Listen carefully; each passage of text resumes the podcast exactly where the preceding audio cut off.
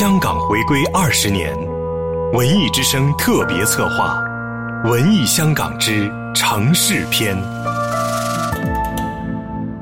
香港大学，香港大学的校门很小，没有紧闭的大门或门卫，游客也能进入。奠基于一九一零年的港大是香港第一所大学。由1887年成立的香港西医书院及香港官立技术专科学校合并而成。孙中山先生就为香港西医书院首届毕业生。当时的英国校长认为中国社会还不适宜直接接触西方的人文价值观，所以大学重理工而轻人文，只设了三个学院：医学院、工程学院及文学院。时至今日，港大早就今非昔比。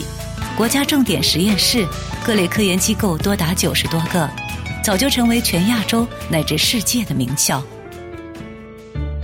港大的校园不大，两小时就可以走完。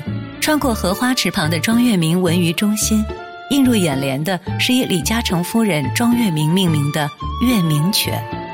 身后的红砖建筑颐礼堂和梅堂建于一九一四年，曾是学生宿舍。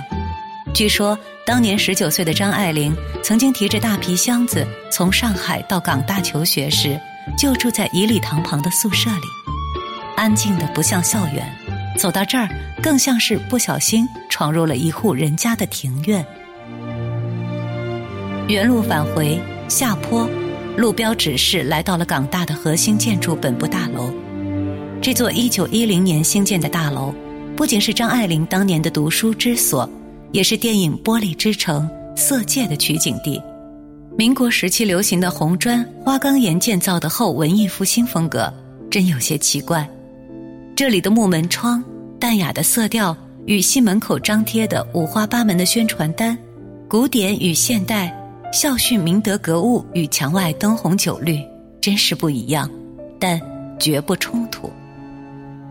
所以你肯定还记得。就在去年十月，香港大学礼堂在龙应台一首歌一个时代的主题演讲中，不约而同千人合唱《我的祖国》的场景。